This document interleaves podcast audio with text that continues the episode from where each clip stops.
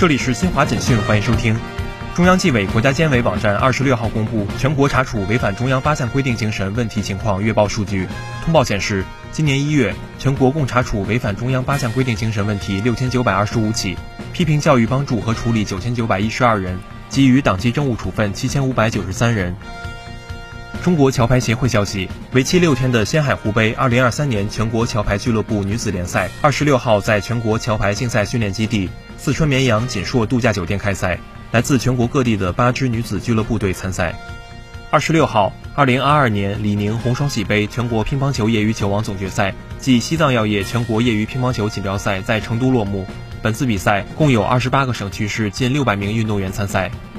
波兰奥伦石油公司日前说，俄罗斯已停止通过有益输油管道向波兰供应石油。有益输油管道是俄罗斯向中欧、东欧运送石油的大型管网系统。以上由新华社记者为您报道。